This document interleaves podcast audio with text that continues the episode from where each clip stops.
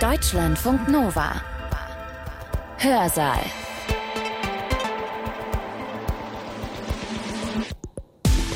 Mit Sibylle Salewski. Schön, dass ihr da seid. Geht euch das auch so? Ich habe mittlerweile dieses Gefühl, dass wir nicht nur in einer Dauerkrise leben, sondern dass sich die Krisen häufen, ja, dass sie sich fast überschlagen. Das ist kein schönes Gefühl und ein Gefühl, mit dem ich nicht allein zu sein scheine. Wir haben die Gesundheitskrise, wir haben den Krieg in der Ukraine, wir haben wahrscheinlich Lebensmittelknappheit und Hunger. Häufig, wenn ein Schock kommt, kommt ein zweiter oder dritter zur gleichen Zeit. Wie werden wir diese Schocks bewerkstelligen? Das Risiko einfach zu vermeiden, ist natürlich fast nicht möglich oder sich eine gewisse Resistenz anzubauen, geht auch nicht. Und ich glaube, die Resilienz ist vielleicht eine Möglichkeit. Es geht immer ums Zurückfedern.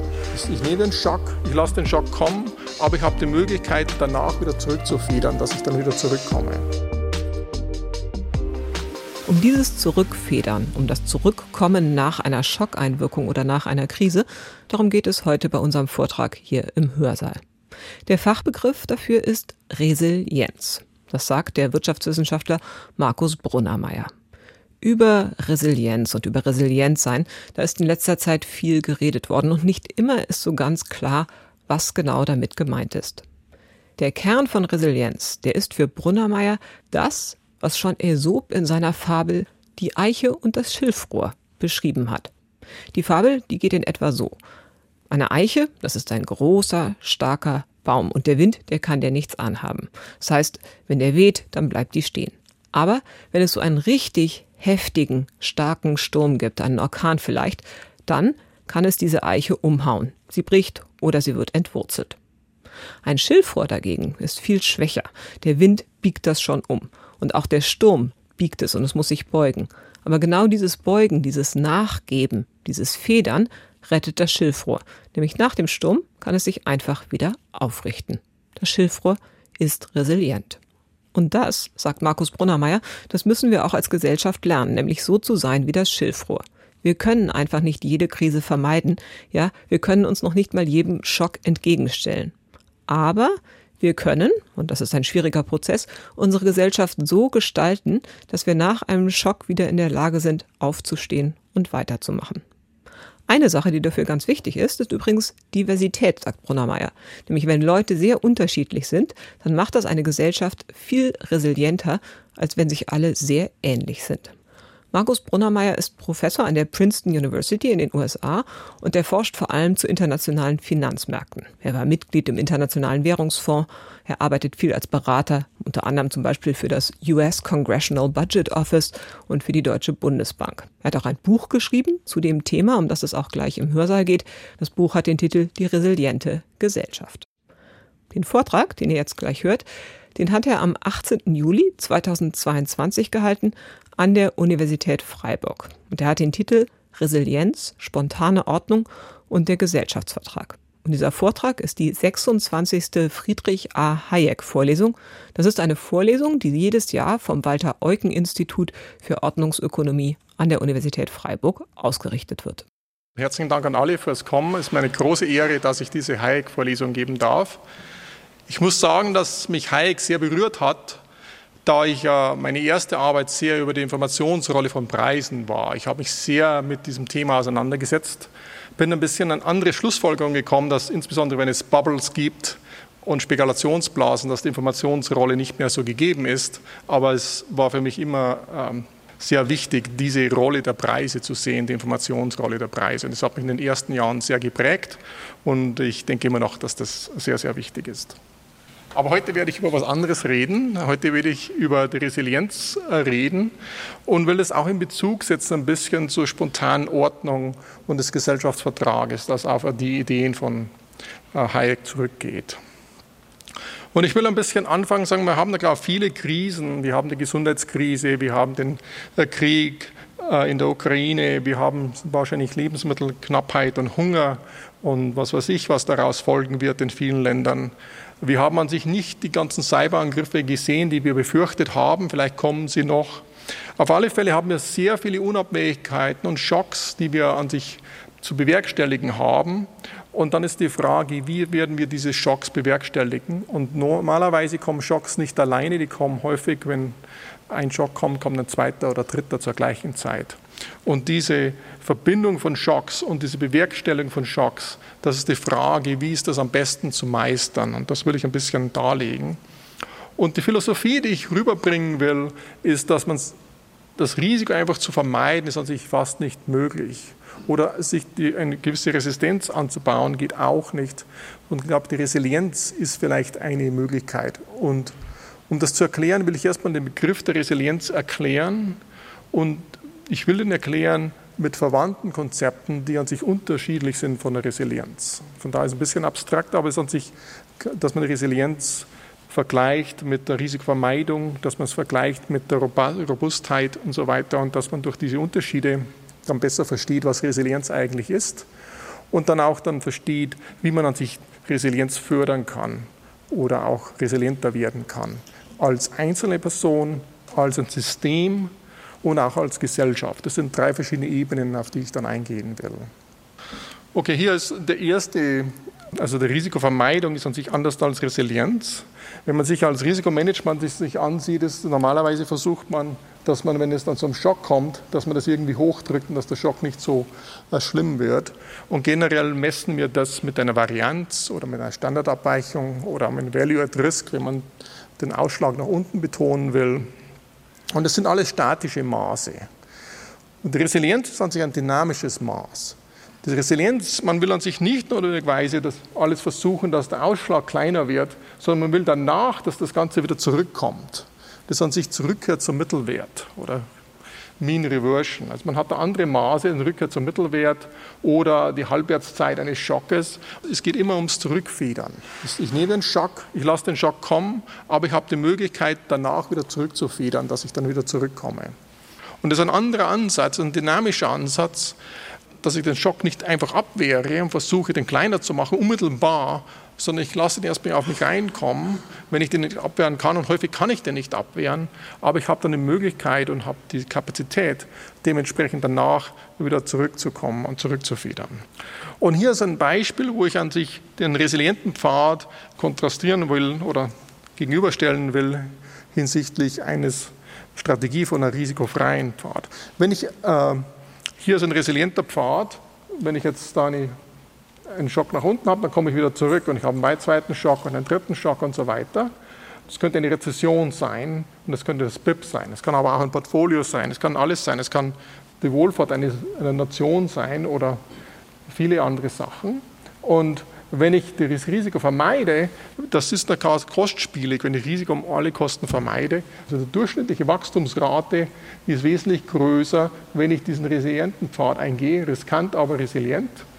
Im Vergleich zum Risikolosen kann ich an sich nicht experimentieren. Ich kann keine Experimente machen, ich kann and Error machen, also versuchen, Irrtum eingehen und neue Wege gehen.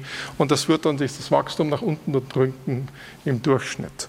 Und das ist der Vorteil von einer resilienten Strategie. Und was wichtig ist und was man beobachten sollte, ist, dass langfristig, wenn ich diesen Pfad gehe, auch wenn es dann zum negativen Ausschlag kommt, bin ich immer noch besser dran. Das ist an sich sehr wichtig. Man sieht das in vielen Ländern, wenn man zum Beispiel die Tiger in Südostasien ansieht, die Nationen, die sich da sehr risikoreichen Märkte geöffnet haben. Es war riskanter und hatten auch Rückschläge, aber langfristig sind sie wesentlich besser dran im Vergleich zu Ländern, die an sich verschlossen blieben.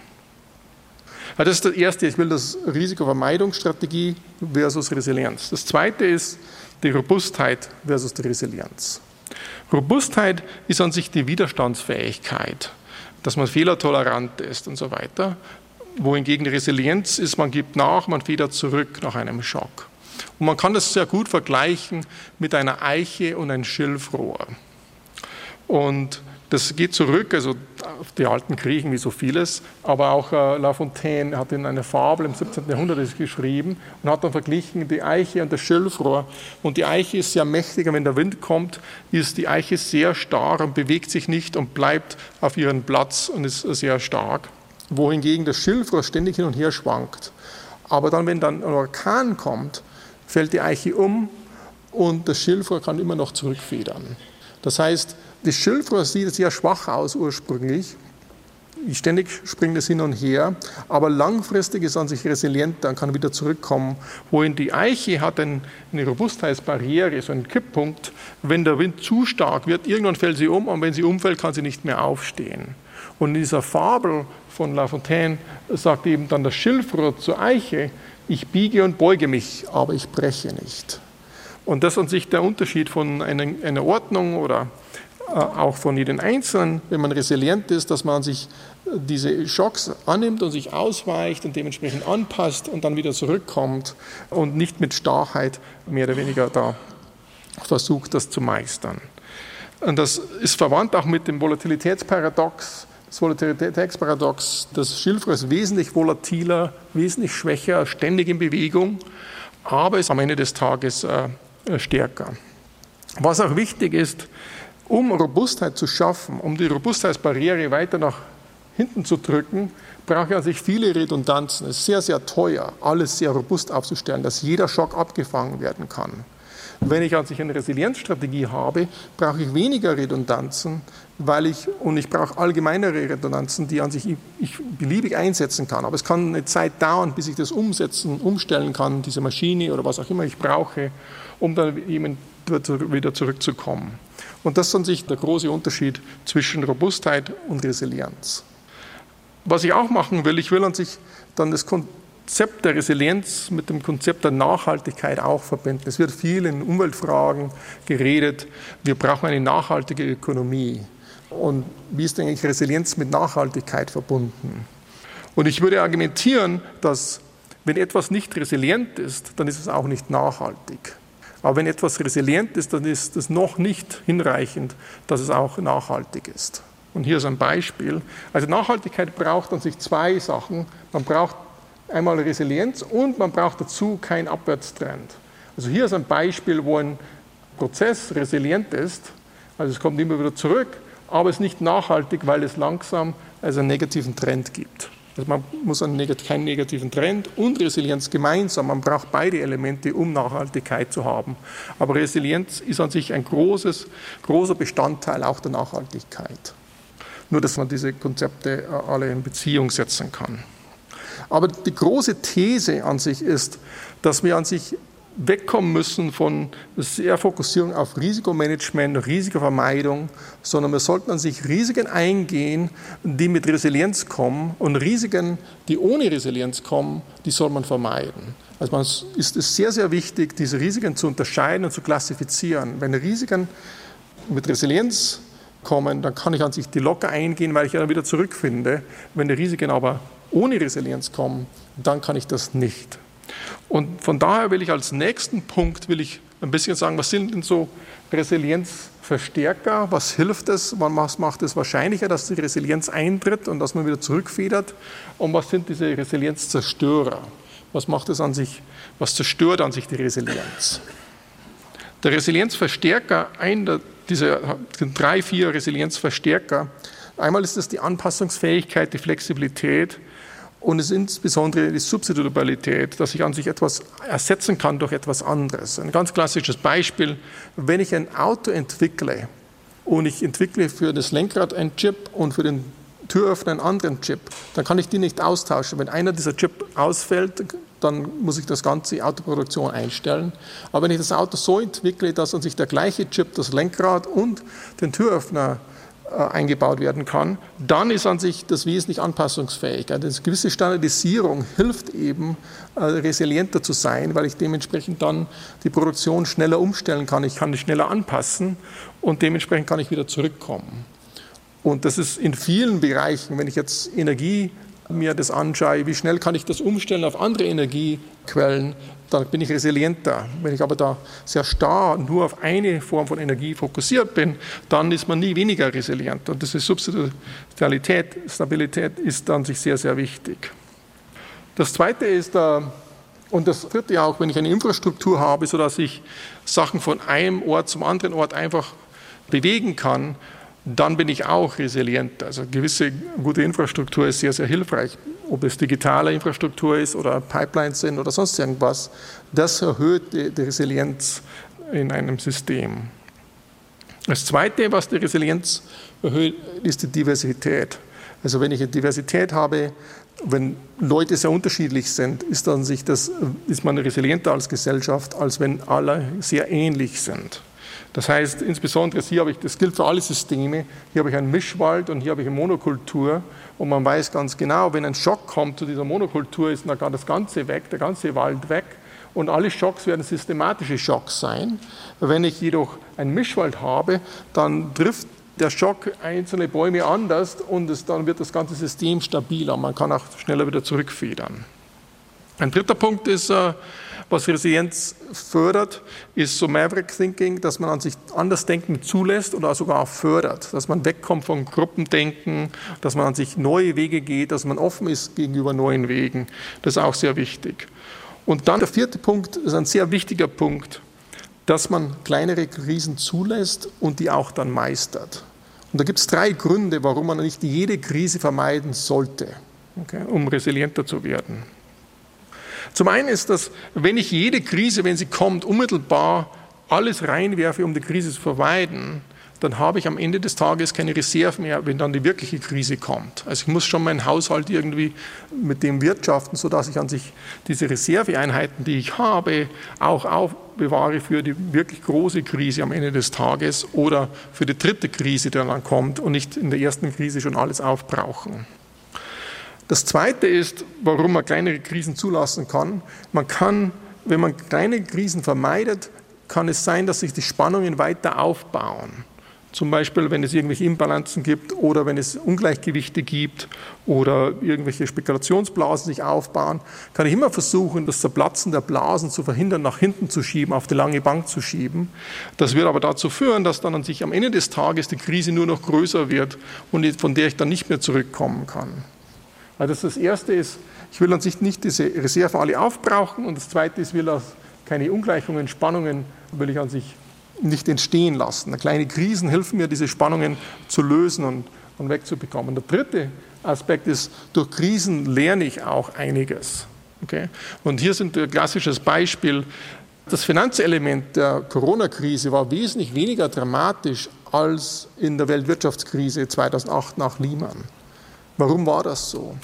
Wir hatten an sich nach Lehman alle diese Instrumente, einen riesen Instrumentenkasten aufgebaut, insbesondere die Zentralbanken, und die konnten es einfach wieder, wieder einsetzen, diesen Instrumentenkasten.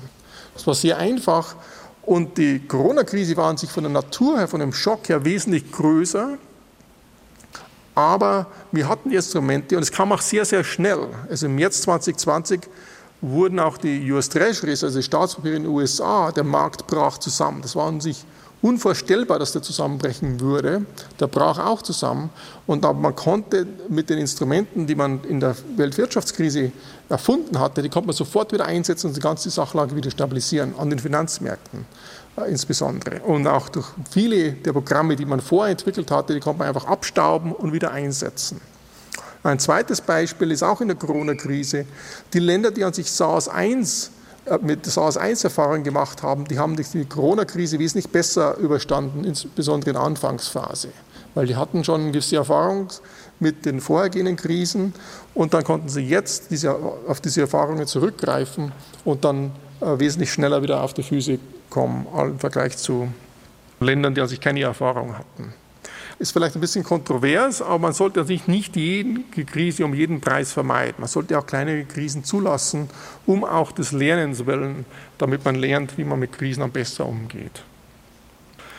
Das waren an sich die so, so Elemente, die an sich man haben sollte, um die Resilienz zu fördern, damit man mehr Resilienz hat. Und dann gibt es auch drei Elemente, die sehr, sehr wichtig sind. Was ich noch zu erwähnen wollen, was sehr, sehr wichtig ist auch der soziale Frieden, ist klar sehr, sehr wichtig für eine Gesellschaft, dass man resilient ist als Gesellschaft. Aber es gibt auch Resilienzzerstörer. Und da will ich drei Resilienzzerstörer noch, noch hindeuten auf diese drei Resilienzzerstörer. Die gehen in die andere Richtung. Und wenn die eintreten, dann muss ich aufpassen und da darf ich an sich kein Risiko eingehen. Dann ist die Risikovermeidungsstrategie der richtige Ansatz. Wenn ich aber Resilienz fördern kann, dann ist an sich die Risikovermeidung nicht der richtige Ansatz. Was sind diese drei Resilienzzerstörer?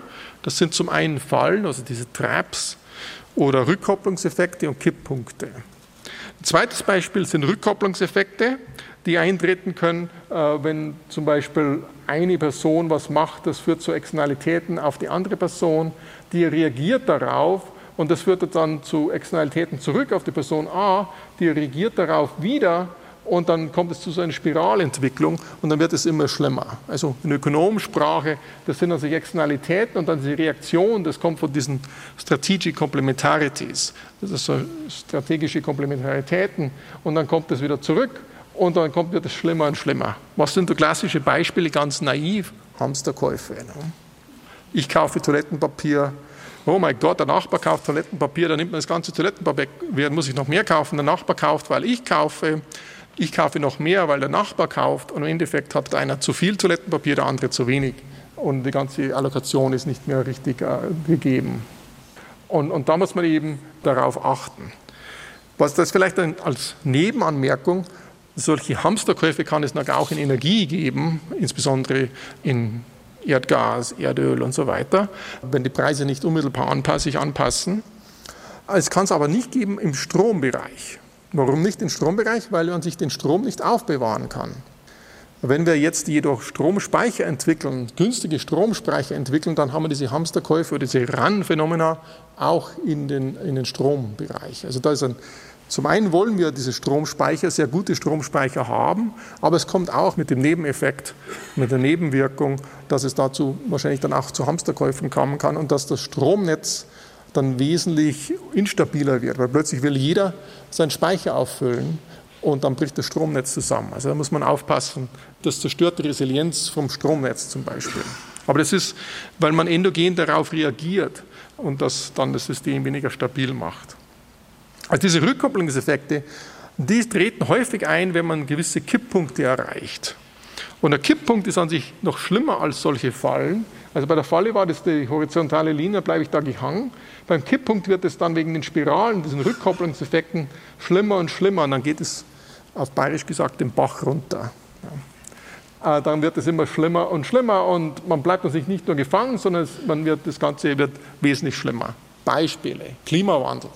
Wenn der Golfstrom versiegt, dann wird es hier kalt in Europa und den kann man dann auch nicht mehr einschalten. Das ist an sich, dann wird es schlimmer und schlimmer und dann kann man das nicht mehr einschalten. Permafrost oder sonstige Sachen in Antarktika und so weiter. All diese Sachen sind an sich Kipppunkte, die an sich sehr relevant sind, um auch diese Resilienz äh, zu verstehen.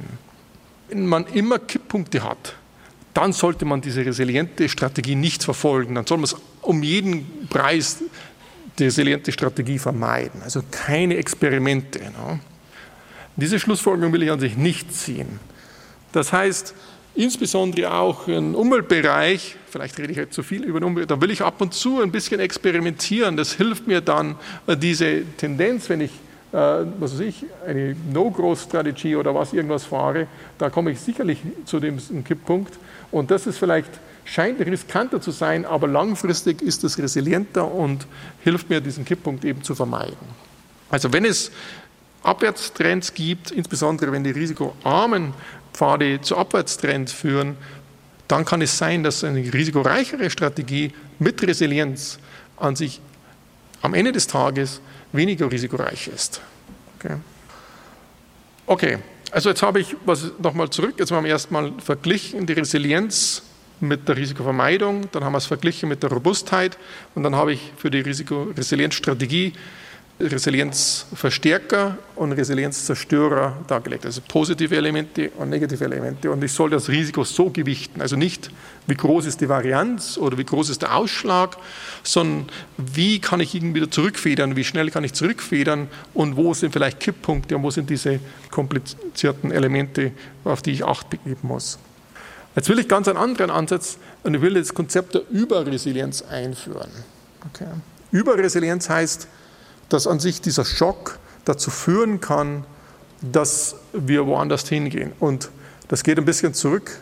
Es, es kann auch sein, dass ein Schock ein Ruck ist für die Gesellschaft und aus einem gewissen Fallen rauskommt und einen neuen Pfad eingeht, der langfristig zu einem höheren Steady State führt, zu einem höheren Zustand führt, an sich, der für alle besser ist. Okay. Das ist an sich eine sehr positive Betrachtungsweise, aber hier ist äh, ein klassisches Beispiel ich glaube, Sie kennen alle dieses QWERTY, ein Problem. Das an sich, wie die Tastatur angeordnet ist. Äh, traditionell, also das englische Tastatur in Deutschland ist da ein Z statt ein Y, aber die Tastatur wurde ja so angelegt, damit die alten Schreibmaschinen da, bei denen gibt es ja den, den, Typen, die dann immer rauskommen, wenn man draufdrückt, und da wurden die, die Buchstaben so ange, angereiht nebeneinander, dass die Wahrscheinlichkeit, dass zwei Typen nebeneinander kommen dass sie dann stecken bleiben, dass das minimiert wird. Okay. Mit den heutigen Computern hat das nichts mehr zu tun. Wir könnten an sich wesentlich bessere Tastaturen haben, wir könnten die ganzen Buchstaben anders anordnen und es wäre wesentlich effizienter, dass man das, das eintippt. Aber wir sind einfach da gefangen in diesem QWERTY-System. Und es gibt viele Beispiele, dass an sich so ein Schock einen Ruck geben kann und dann kann man plötzlich raus aus so einem System, das an sich nicht optimal ist. Okay. Und ein Beispiel ist da Telemedizin, durch die Corona-Krise jetzt wieder gegeben.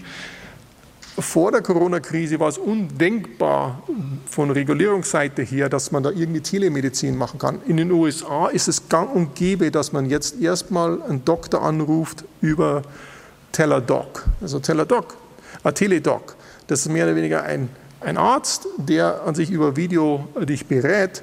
Und wenn man den dann fragt, wo bist du denn, da, da sagt er, ich bin irgendwo in der Karibik und er lebt da in der Karibik und berät dann alle Leute in den USA.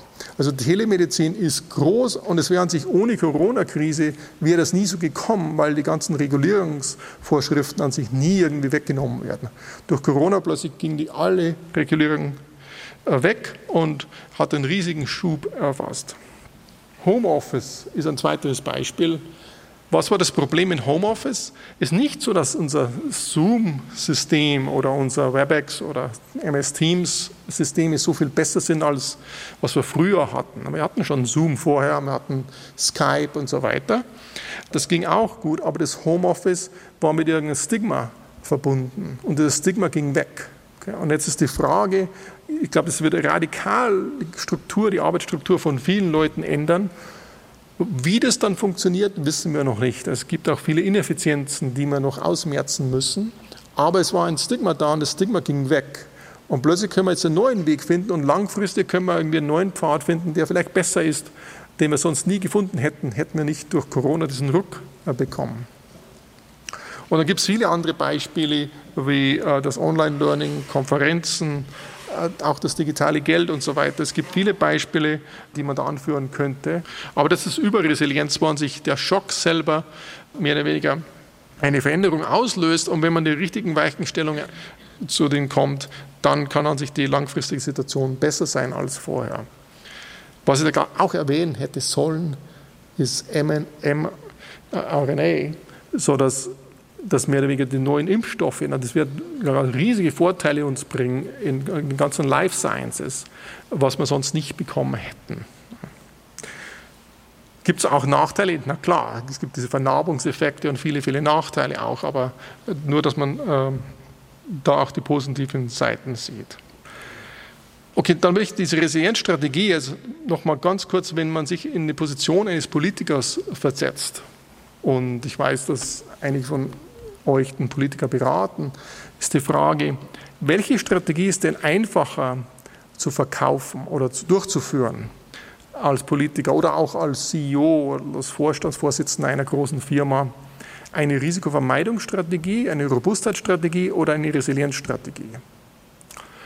Und im Allgemeinen ist es an sich so, dass die Resilienzstrategie einfacher zu vermarkten ist als die anderen Strategien einfach das Risiko zu minimieren, geht an sich nicht so gut. Warum ist das so?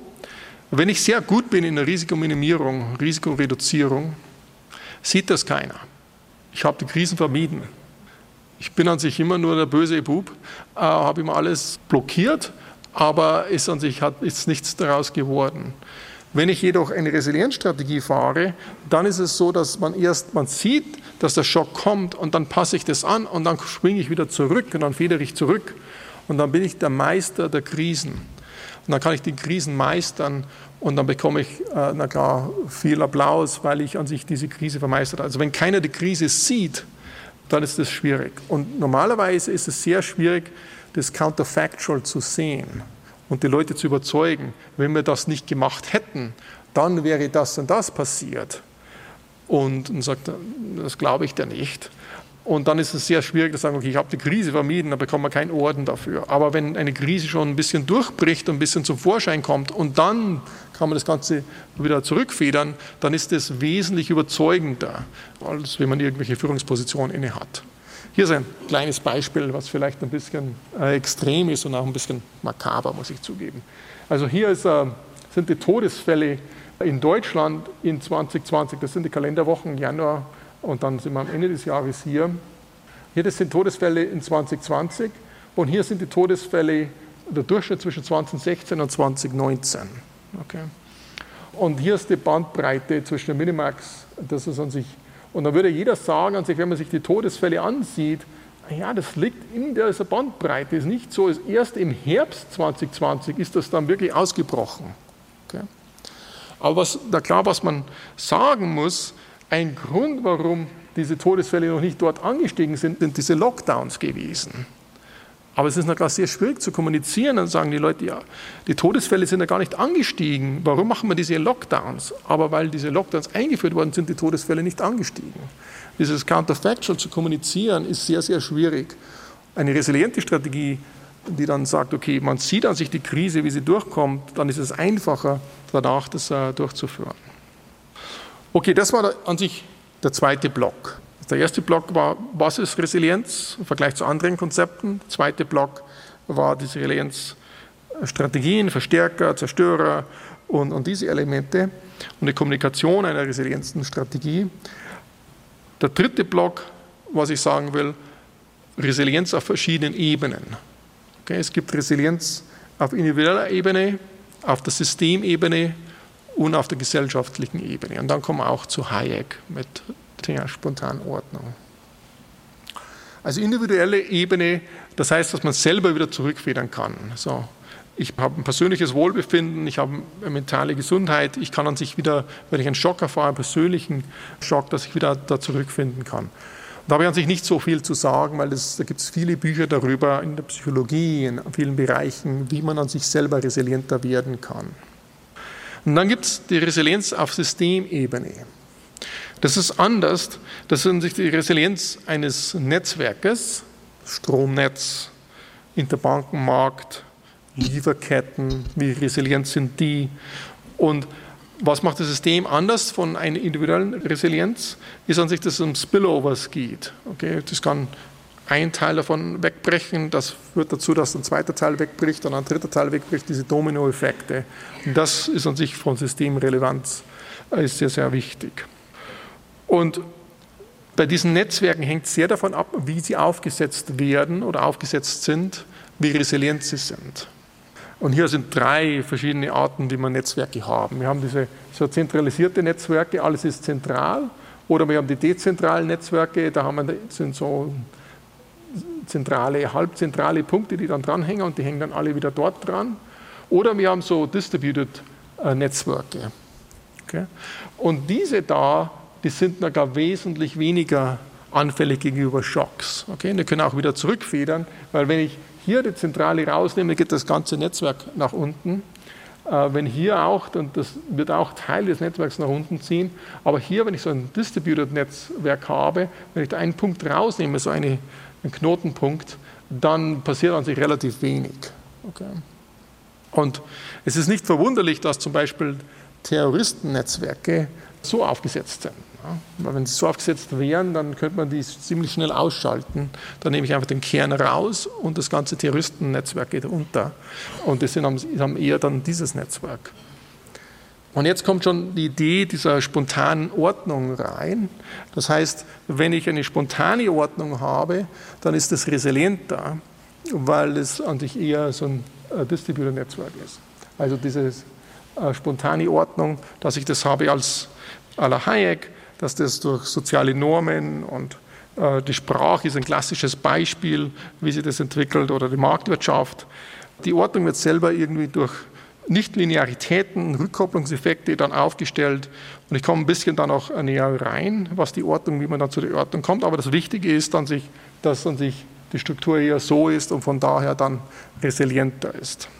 Wohingegen, wenn man das einen zentralen Planer gibt und der das dann aufstellt, diese Ordnung, dann geht der erstmal symmetrisch ran, hat zentralisierte Netzwerke, die dann hierarchisch aufgestellt sind mit einem bestimmten Zweck. Die sind dann eher von dieser Natur. Und von da ist die Hypothese, dass die spontane Ordnung an sich resilienter ist als äh, der Design oder gestaltete Ordnung. Die einzige Ausnahme könnte sein, wenn man diese gestaltete Ordnung designt oder gestaltet, sodass man speziell als Zielfunktion die Resilienz hat.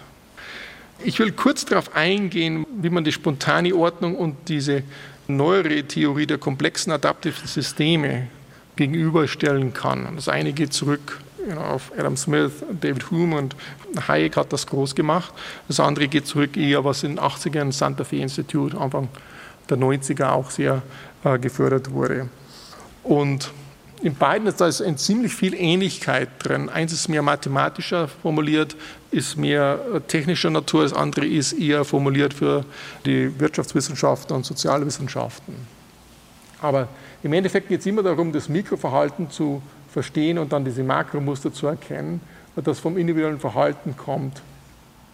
Aber dieses individuelle Verhalten, das kann man in dieser Theorie nicht so äh, hundertprozentig darlegen. Da gibt es bestimmte Unbestimmtheiten und Zufälligkeiten oder psychologische Elemente, wohingegen in dieser mathematischen Theorie äh, das individuelle Verhalten sehr eng festgelegt wird durch Axiome. Da gibt es spezielle Axiome, die das festgelegt werden. Und die Komplexität kommt dann durch die Aggregation zustande.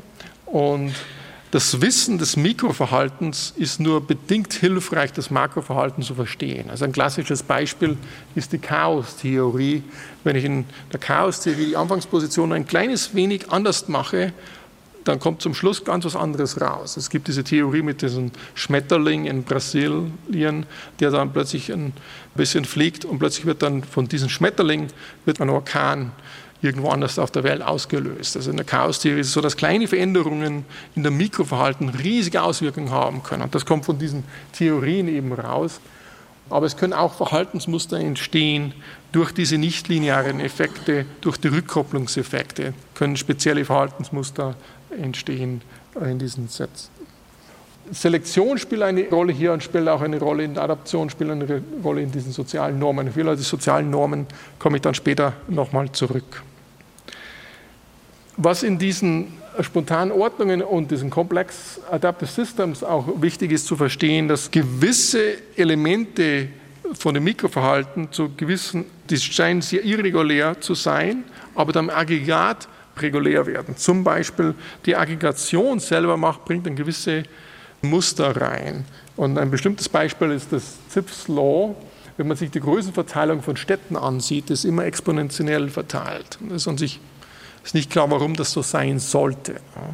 Aber wenn man sich das empirisch ansieht, ist es immer so, die größte Stadt, die zweitgrößte Stadt ist die Hälfte davon, die drittgrößte Stadt ist dann die Hälfte von der zweiten und das an sich hat immer so eine exponentielle Verteilung. Das in vielen Ländern äh, trifft das so. Oder wenn man verstehen will, wie so eine Schule von Fischen, wie sie sich verhalten und so, da gibt es, obwohl jeder einzelne Fisch irgendwie sich nur Ausschau hält, was der Nachbar macht, kommt das, der ganze Fischschwarm, hat ein ganz systematisches Verhalten, kommt da raus. Und ich habe ganz das Fluchtmanöver, wenn ein Raubtier kommt, ist dann ganz systematisch, das Aggregat kommt dann ganz systematisch raus. Also es gibt an sich Regularien, die man noch nicht hundertprozentig verstehen, die von dem Mikroverhalten nicht direkt abgeleitet werden können, weil es sehr, sehr schwierig ist abzuleiten.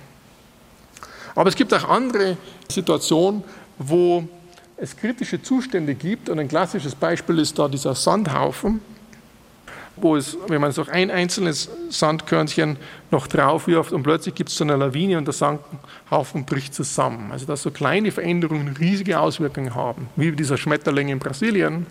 Hier ist auch dieses zweites Beispiel ist dieser Sandhaufen, dass kleine Veränderungen riesige Auswirkungen haben können in diesen Systemen, in diesen Ordnungen. Okay, das gilt generell für alle Systeme. Okay, das gilt, ob das eine Gesellschaft ist, die Gesellschaft ist auch ein System, oder es gilt für Netzwerke oder Systeme, die miteinander verbunden sind. Und das ist an sich äh, sehr wichtig äh, zu verstehen. Aber ich will ja raus auf Gesellschaften. Was macht Gesellschaften resilient? Und Gesellschaften sind an sich anders als oder sind spezielle Systeme. Und was macht Gesellschaften speziell? sind zwei Sachen. Wenn ich ein System von Firmen habe, ist es okay, wenn jedes Jahr 5% der Firmen pleite gehen und durch neu ersetzt werden. Okay? Oder wenn ich ist ein Netzwerk von irgendwelchen Sachen habe und Teile davon gehen pleite und es werden durch neu ersetzt. Ein klassisches Beispiel, wenn ich jetzt die Restaurantszene in New York mir anschaue, es gehen, ist sehr, sehr gut. Das ganze System von Restaurants ist hervorragend, ist eines der besten Restaurantszenen in der Welt. Aber es gehen immer 5% pleite. Und das ist wahrscheinlich auch gesund so, weil sonst gäbe es ja Zombiefirmen und so, dass 5% pleite gehen und werden auch noch neu ersetzt. Also diese darwinistische Selektion oder dieses Schuberterien-Element ist sehr, sehr wichtig, um diese Dynamik zu erhalten. Aber in einer Gesellschaft kann ich das nicht machen. In einer Gesellschaft kann ich nicht sagen, dass jedes Jahr werden 5% der Leute irgendwie nicht gut davonkommen. Und das macht das andere. Ich brauche ich brauch an sich, die Gesellschaft muss inklusiv sein, muss alle mit einbeziehen.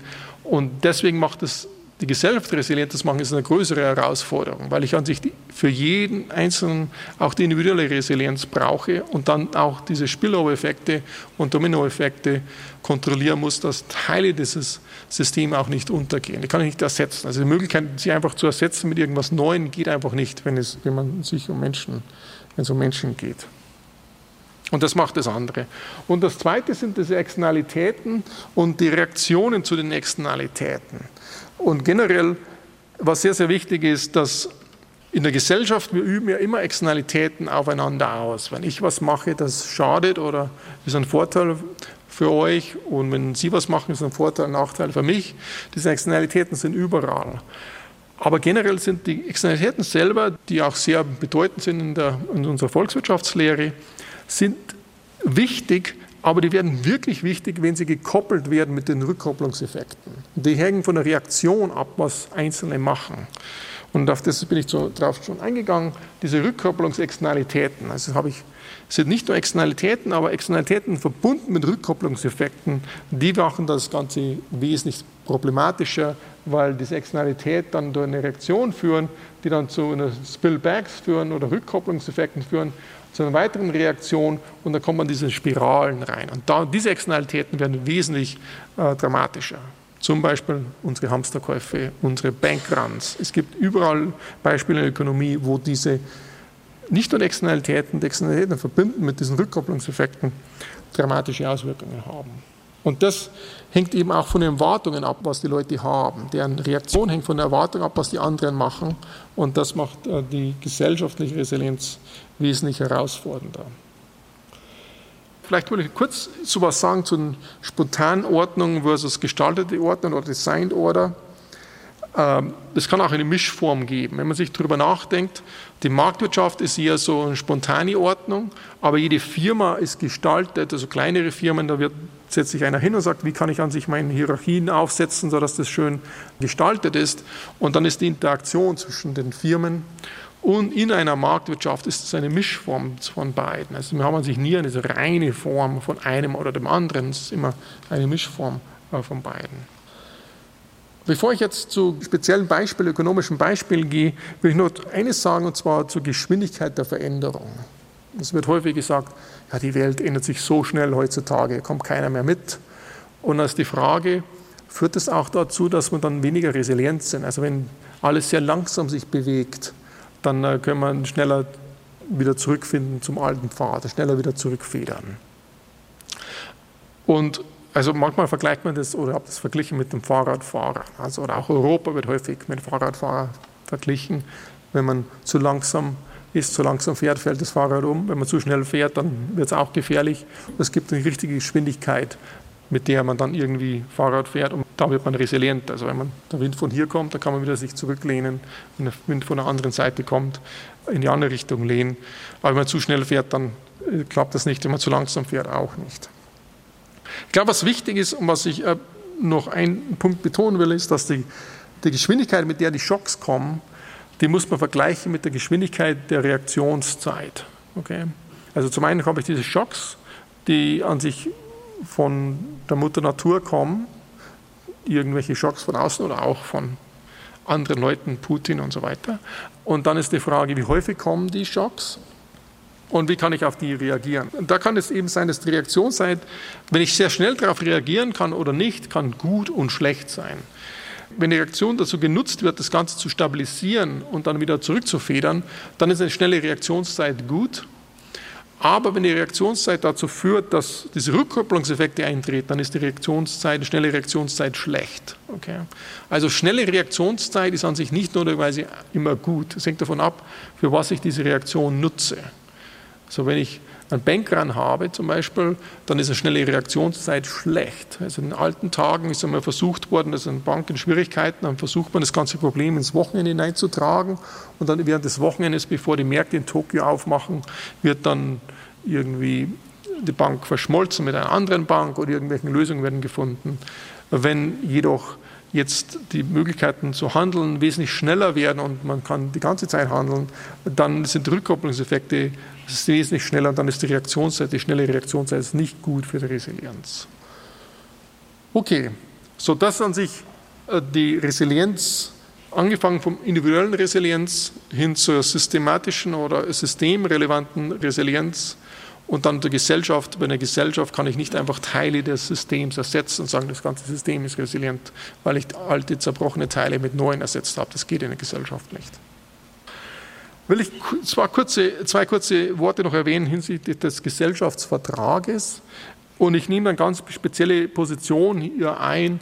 Ich sehe es eher von Ökonom-Sichtweise und sehe es sehr von Externalitäten-Perspektive.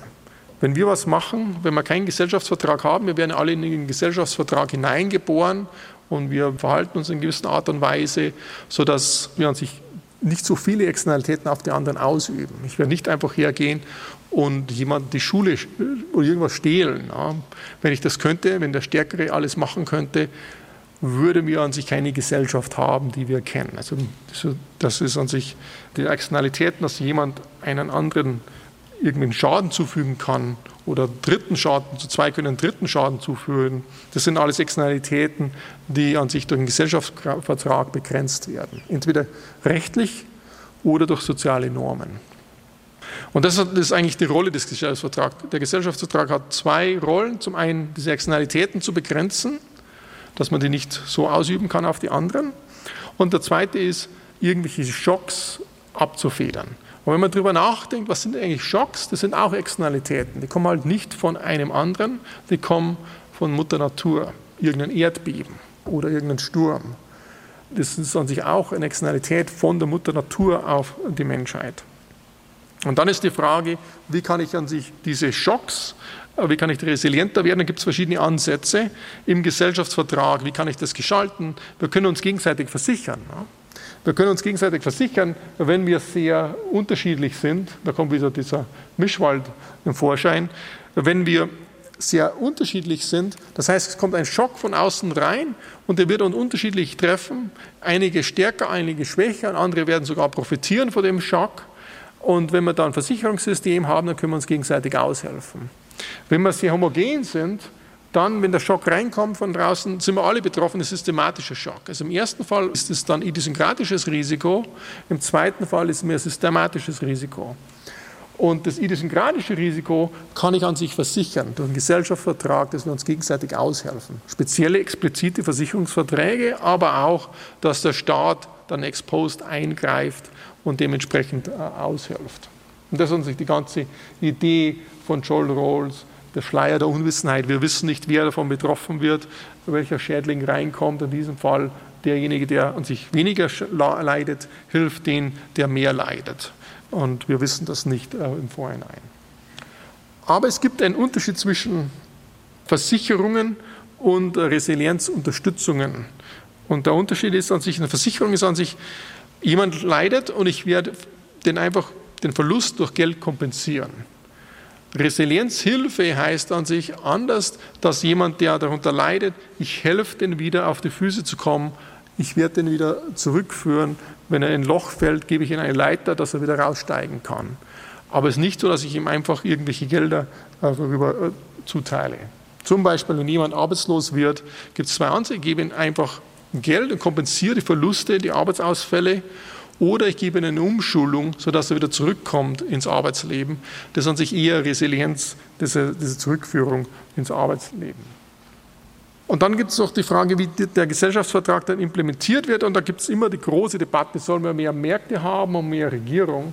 Und das Einzige, was ich da sagen will, ist, dass wir brauchen beides. Na klar brauchen wir auch Regierungen, die diese Märkte dann organisieren. Aber was ich sagen will, ist, dass soziale Normen an sich wesentlich wichtiger sind als vieles, was wir in der Ökonomie denken. Und da kommt auch wieder Hayek durch, weil der Hayek mehr oder weniger das immer betont hat.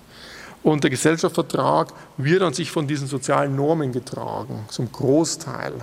Na klar gibt es Regulierungen von der Regierung und es gibt auch die Märkte, die uns helfen, aber die sozialen Normen sind sehr, sehr wichtig.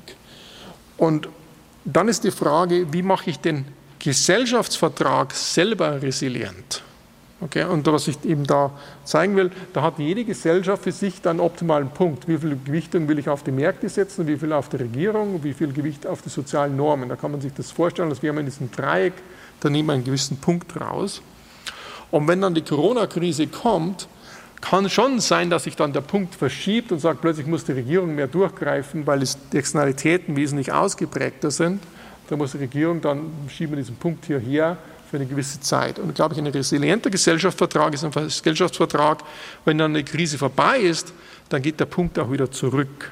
Also nicht nur, wenn die Krise kommt, gehen wir in eine Richtung und dann bleiben wir in dieser Richtung, sondern geht man auch wieder zurück. Und man hat ein Grundverständnis, dass sich das, der Punkt auch bewegen kann, also nicht starr ersetzt, sondern diese Resilienz kommt von der Tatsache, dass sich der Punkt auch bewegen kann in Krisenzeiten. Ich will nur kurz dieses betonen, diese sozialen Normen. Und da will ich wieder auf ein Beispiel eingehen. Und zwar will ich da Japan mit Deutschland vergleichen. Also wenn man sich in der Anfangsphase der Corona-Krise das angeschaut hat, klar, die asiatischen Länder haben wesentlich besser abgeschnitten und vielen von denen haben sehr gut abgeschnitten, weil sie neue Technologien, Digitalisierungstechnologien angewandt haben. Das war nicht der Fall für Japan. Die hatten kein Handyüberwachungssystem und solche Sachen. Aber die hatten auch wesentlich weniger Corona-Fälle, die hatten wesentlich weniger im Vergleich zu Deutschland. Obwohl Deutschland auch relativ gut abgeschnitten hat. Jeder jammert, aber Deutschland war relativ gut im Vergleich zu vielen anderen Ländern. Aber man würde dann erwarten, dass Japan mehr oder weniger auch die Regierung wesentlich stärker eingegriffen hat. Aber es ist nichtsdestotrotz, die japanische Regierung hat an sich nur vom Strinch, das, der, wie streng an sich die Regierung eingegriffen hat. In Deutschland hat die Regierung wesentlich strenger eingegriffen als in Japan und die Fälle sind nach oben geschossen, äh, wohingegen in Japan das nicht der Fall war. Also man kann schon argumentieren, dass die Kausalität die andere Richtung geht, aber meine Interpretation ist eben, dass die sozialen Normen sehr ausgeprägt sind und dass, ob man dann Gesichtsschutz, Nasen, Maske oder sonst irgendwas trägt, das wird in Japan sehr von den Nachbarn, äh, man kann sich das nicht tragen, man kann die Nachbarn einen schräg anschauen. Und dadurch wird das an sich mehr enforced. Man braucht an sich keine Regierung, die das gesetzlich vorschreibt. Okay? Und das ist, glaube ich, sehr, sehr wichtig, dass man durch diese sozialen Normen sehr viel erreichen kann und weniger intrusiv von der Regierung aus das erreichen kann. Und das erklärt auch, warum bestimmte Regierungen auch versucht haben, durch Werbemaßnahmen, durch YouTube-Influencers da auch die sozialen Normen zu bewegen. Generell ist es so, dass die sozialen Normen, äh, würde ich sagen, wesentlich effizienter sind als Regierungsinterventionen. Andererseits sind die sozialen Normen sehr schwierig und sehr träge zu ändern. Da kann man nicht sehr schnell ändern. Ich kann aber ein Gesetz erlassen von heute auf morgen. Die sozialen Normen zu ändern, das ist sehr langsam.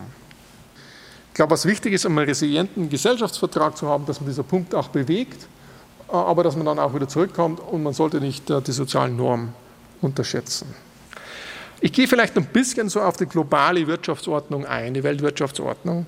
Ich will kurz sagen, wie die Zusammenhänge da sind und kurz reden über Geopolitik. Also traditionell Geopolitik ist ja die, die Sache, dass ich die Geografie mit einbeziehe in, in der Macht, sodass irgendwelche Flüsse oder Bergketten, wie das an sich das Machtgespiel beeinflusst und wie sich Nationen bilden, das ist an sich Geopolitik. Aber in der neueren Theorie ist es eher der Gedanke eines Nullsummenspiels. Also Geopolitik heißt eben, wenn ich gewinne, verlierst du, wenn du gewinnst, verliere ich. In der Summe haben wir ein Null. Okay, es gibt keine Elemente, wo man sich eine positive Summe haben, wenn wir koordinieren. Und das steht im krassen Gegensatz zu öffentlichen Gütern, globalen öffentlichen Gütern oder globalen gemeinsamen Gütern. Ähm, und da will ich kurz darauf eingehen und dann sagen, was sind dann die Auswirkungen auf den Welthandel, das Weltfinanzsystem und, äh, und dann mache ich Schluss. Wie immer so ist im Endeffekt diese globalen öffentlichen Güter oder gemeinsamen Güter, das würde an sich argumentieren, dass wir an sich auf der Welt gewisse Koordinierungselemente brauchen. Und das sind an sich alles Investitionen mit Externalitäten. Und das führt generell, wenn es positive Externalitäten sind, führt es dazu, dass man sich zu wenig investieren. Weil wenn ich investiere, bekomme ich nicht alles. Teil davon bekommt jemand anderer mit positiven Externalitäten. So jeder investiert an sich zu wenig. Aber das ist an sich kein Nullsummenspiel. Und das klassische Beispiel von gemeinsamem Gut, like den Fischbestand, also das Fischen verursacht an sich negative Externalität, das Nicht-Fischen, also die Fische im Teich zu belassen, ist eine positive Externalität. Und jeder belässt an sich zu wenige Fische im Teich, dann nimmt jeder raus und es hat an sich eine Externalität auf die anderen. Und man kann auch diese globale Resilienz als gemeinsames Gut sehen. Also wenn ich mich resilienter aufstelle, dann wird das ganze System auch resilienter. Das ist an sich auch ein globales Gut in dem Sinne. Und es ist auch ein öffentliches Gut, dann kommt dann gerade diese Nicht-Rivalität noch dazu, also das Gesundheitssystem oder das Klima. Und die Frage, die ich an sich hier noch kurz anreißen will, ist, dass die Frage, vor der wir jetzt stehen, wie wollen wir die zukünftige Ordnung aussehen, wollen wir an sich über alle Aufgabenbereiche hinweg, in den Aufgabenbereichen, in denen es so öffentliche Güter, globale öffentliche Güter gibt, koordinieren und das mit einem Bündel mit anderen Aufgabenbereichen, wo es an sich mehr Konkurrenz gibt, aber wir bündeln das und das macht man dann multilateral, gemeinsam treiben wir das voran. Oder zerlegen wir das, das ist der zweite Weg. Der zweite Weg ist, wir zerlegen das. Zum einen haben wir diese gemeinsamen öffentlichen Güter, globalen öffentlichen Güter, und da koordinieren wir drauf. Und in anderen Bereichen koordinieren wir nicht. Okay? Und der dritte Weg ist, wir koordinieren überhaupt nicht. Das sind an sich die drei Wege. Also der erste Weg ist, wir bündeln an sich diese öffentlichen Güter, wo es an sich Positivsummenspiele gibt, mit den Nullsummenspielen und wir machen das als Bündel für einmal gemeinsame Lösungen. Der zweite Weg ist, wir zerlegen das Nullsummenspiel, äh, da machen wir einfach totale Konkurrenz und die öffentlichen Güter, globalen öffentlichen Güter, da werden wir koordinieren. Und der dritte Weg ist, wir koordinieren sogar in dem Bereich der öffentlichen Güter nicht. Und von der Aufgabe, das ist an sich jetzt die Weichenstellung, die wir finden müssen in der gegenwärtigen äh, Weltsystem. Und wir haben an sich einen anderen Systemwettbewerb. Wir hatten bisher äh, während des Kalten Krieges Kapitalismus versus Kommunismus, jetzt haben wir diesen autokratischen Wettbewerb, wohingegen der Westen an sich nicht geografisch äh, der Westen ist, sondern da auch Japan mit dabei ist und wohingegen Russland kulturell europäisch ist, aber nicht im Westen ist. Und da kommt eben die Frage, jetzt kommt dann die Resilienz in Zusammenhang. Das Resilienz ist an sich ein öffentliches Gut, ein gemeinsames Gut. Vorher war die Idee im Endeffekt, dass wir sagen, wir machen uns gegenseitig voneinander abhängig und das würde eben dazu führen. Und das hat, wenn man sich das so sieht, ist es so, dass äh, just in time, diese Lieferketten, globalen Lieferketten und all diese Sachen, die haben dazu geführt, dass wir uns gegenseitig mehr und mehr abhängig machen. Und die Idee war an sich, das wird dazu führen, dass wir dann äh, weniger Kriege haben und so fort. Das hat auch dazu geführt, dass wir die Inflation nach unten gebracht haben. Und wir haben auch länderübergreifende Investitionen gehabt. Also wenn man sich die, den Welthandel ansieht, seit den Ende der 70er Jahre ist der explodiert von 30 Prozent zu mehr als 50 Prozent, fast 60 Prozent des äh, globalen BIPs. Und es, dann gab es schon vor der Global Finanzkrise gab es schon die Globalization, dass sich das nicht weiter ausgedehnt hat, hinsichtlich der Güter, aber nicht hinsichtlich der Dienstleistungen. Was wir jetzt brauchen, wollen, wir wollen nicht diese gegenseitigen Abhängigkeiten mehr. Wir wollen Resilienz. Wenn man sich das überlegt, man verzahnt sich nicht mehr mit den anderen, sodass die anderen immer sehr kostspielig ist, für beide Seiten sich anzugreifen. Jetzt will jeder seine eigene Resilienz. Das macht es noch weniger kostspielig, den anderen anzugreifen. Wir gehen von diesem Just-in-Time to Just-in-Case oder sogar in Autarkie. Und dann geht es darüber, dass im Handelbereich oder im Finanzbereich äh, geht es zu Kapitalverkehrskontrollen. Das in, Im Endeffekt wird es sein, dass die Schwellenländer an sich weniger Währungsreserven aufbauen, auch wegen der Tatsache, dass wir jetzt gesehen haben, dass die Währungsreserven eigentlich eingefroren werden können mit einem, innerhalb einer Sekunde. Die werden dann sagen, was brauchen wir diese Währungsreserven, wenn es zu einem großen Schub kommt, dann setzen wir einfach Kapitalverkehrskontrollen ein. Und das führt eben dazu, dass sie sagen, soll ich denn wirklich in diesem Land investieren, wenn ich dann plötzlich nicht mehr rauskomme mit meiner Investition? Und diese Tendenz wird kommen. Und das führt eben dazu, dass das Ganze zu höherer Inflation führt und auch zu höheren Realzinsen führen wird. Und jetzt kommt es zu dieser gravierenden Weichenstellung. Was machen wir?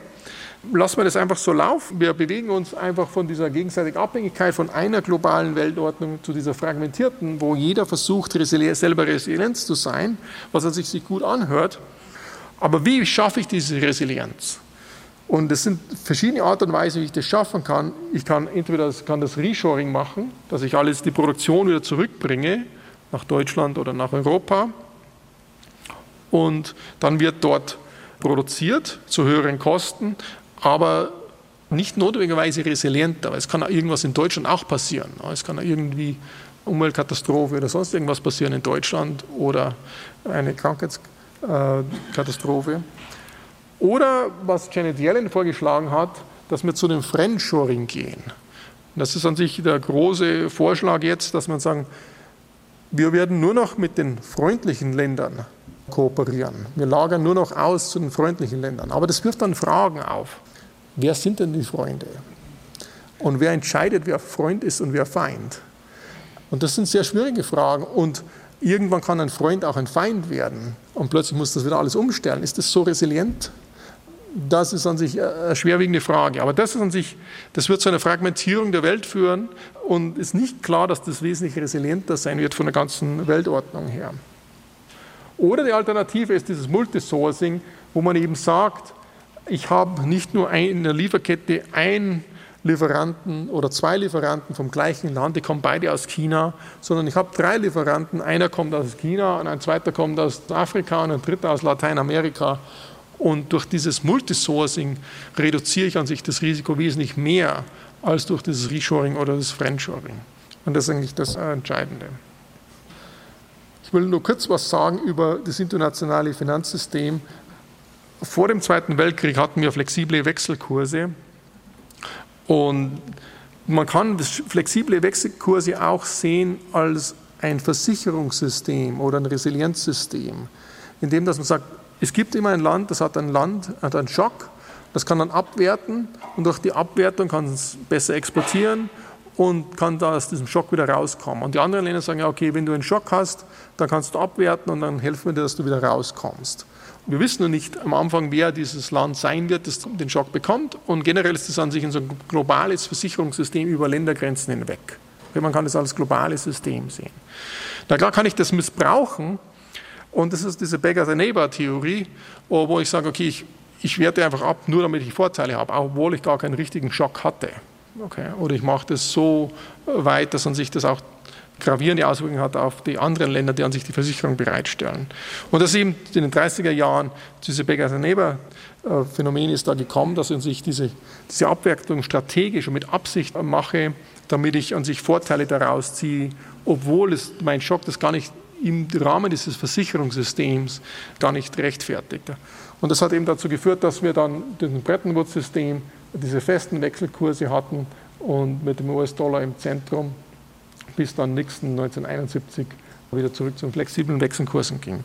Und da war in den 70ern war die große Frage, also da wurde dann in Bretton Woods wurde an sich der US-Dollar ins Zentrum gerückt und der US-Dollar war dann zum äh, Gold äh, verbunden, aber die große Frage in den 70er war, dann wird der US-Dollar als Währung bestehen bleiben. Es ist ja nicht mehr so im Zentrum wie in Bretton Woods äh, niedergeschrieben, dass der Dollar eine spezielle Rolle hat. Und viele wurden überrascht, dass an sich der Dollar seine Bedeutung noch wesentlich weiter ausgebaut hatte danach. Durch ja, den Euro-Dollar-Market und so weiter und die Fed-Swap-Lines haben da sehr geholfen. Und was wir sagen, wollte. Und dann kommt noch ein weiteres Element über die Südostasienkrise, dieser Aufbau von Währungsreserven. Was, glaube ich, wichtig ist, das ist der letzte Punkt, den ich noch kurz rüberbringen will, diese Flucht in sichere Hafen, das ist an sich eines der wichtigsten Elemente in einem globalen Finanzsystem.